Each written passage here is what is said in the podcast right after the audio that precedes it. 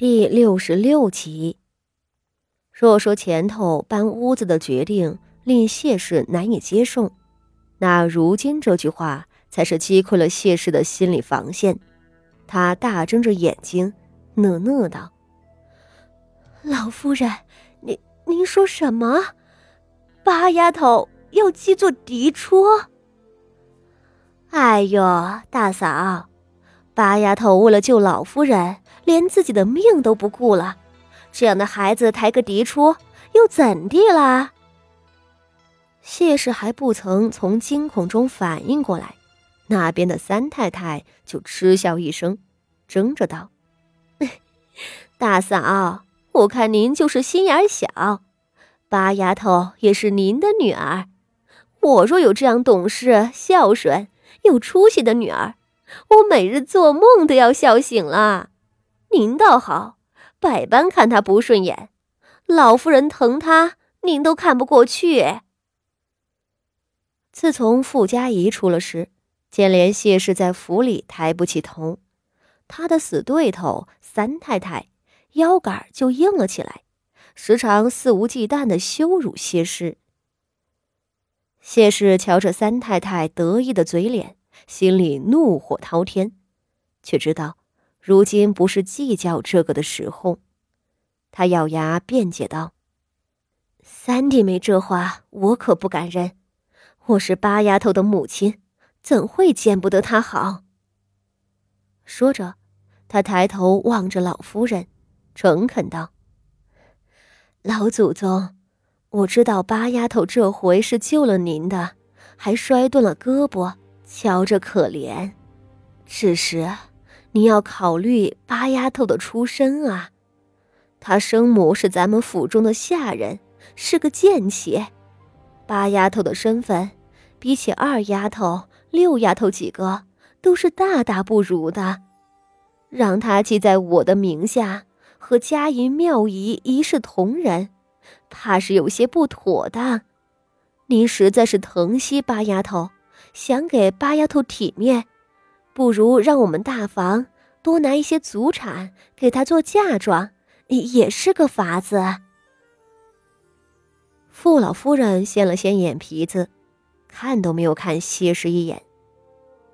她轻轻的扭过头，瞧了瞧左边里屋上头的牌匾，神色静谧的抬了抬手，打断谢氏的话，这才道：“谢氏。”你怕是会错了意，我并不想把锦仪记在你的名下。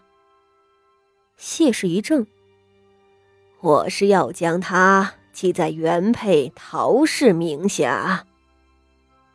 傅老夫人一字一顿道，说罢才看向谢氏：“你曾做守人的外室，名头有损，后入我傅家府邸。”言行处事多有差池，并无相夫教子的才干。八丫头是我最喜欢的孙女儿，记在你的名下，我怕日后会耽误了她。原配陶氏，出身太原望族，恭顺守礼，端庄贤淑，处事周到。可惜英年早逝。我相信，如果陶氏还活着，他也一定想要这样做，想多要一个懂事的女儿。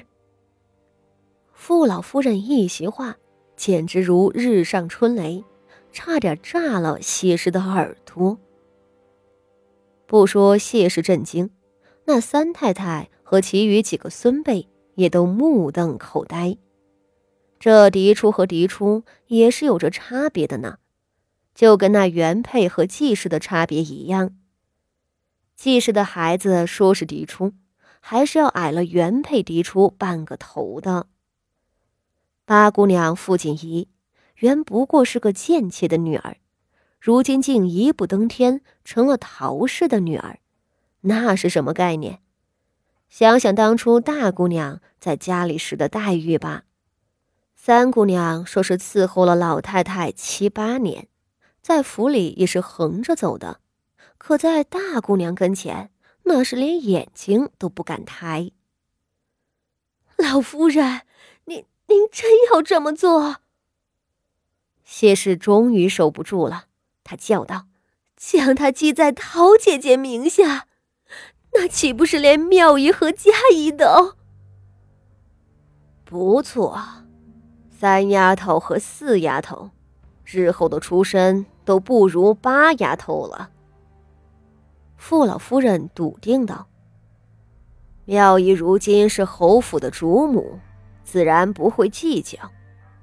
至于傅佳姨，她闯下大祸，也不必提什么身份了。”谢氏听着，胸口开始剧烈的起伏。老夫人的羞辱，他并不陌生了。哼，名头有损，言行多有差池。德行有亏，行刑他都受着，从前又不是没受过。可是，身为人母，他还是忍不了老夫人打压他的亲生女儿。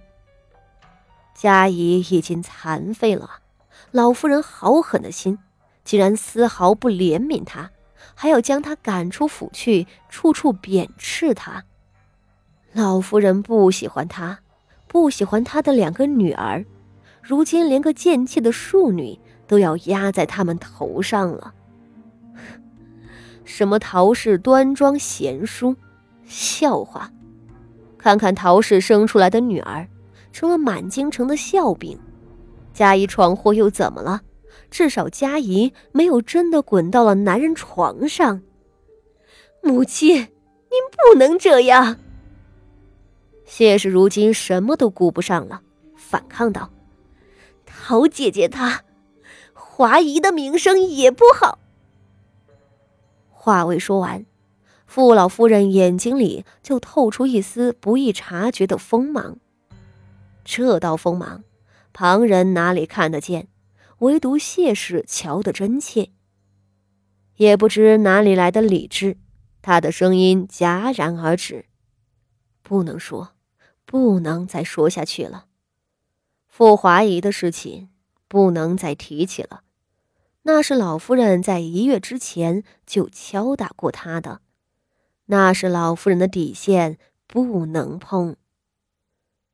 谢氏闭上了嘴，他是真的害怕，他怕老夫人不顾侯府的势力，真的派人去查傅华仪出事的真相。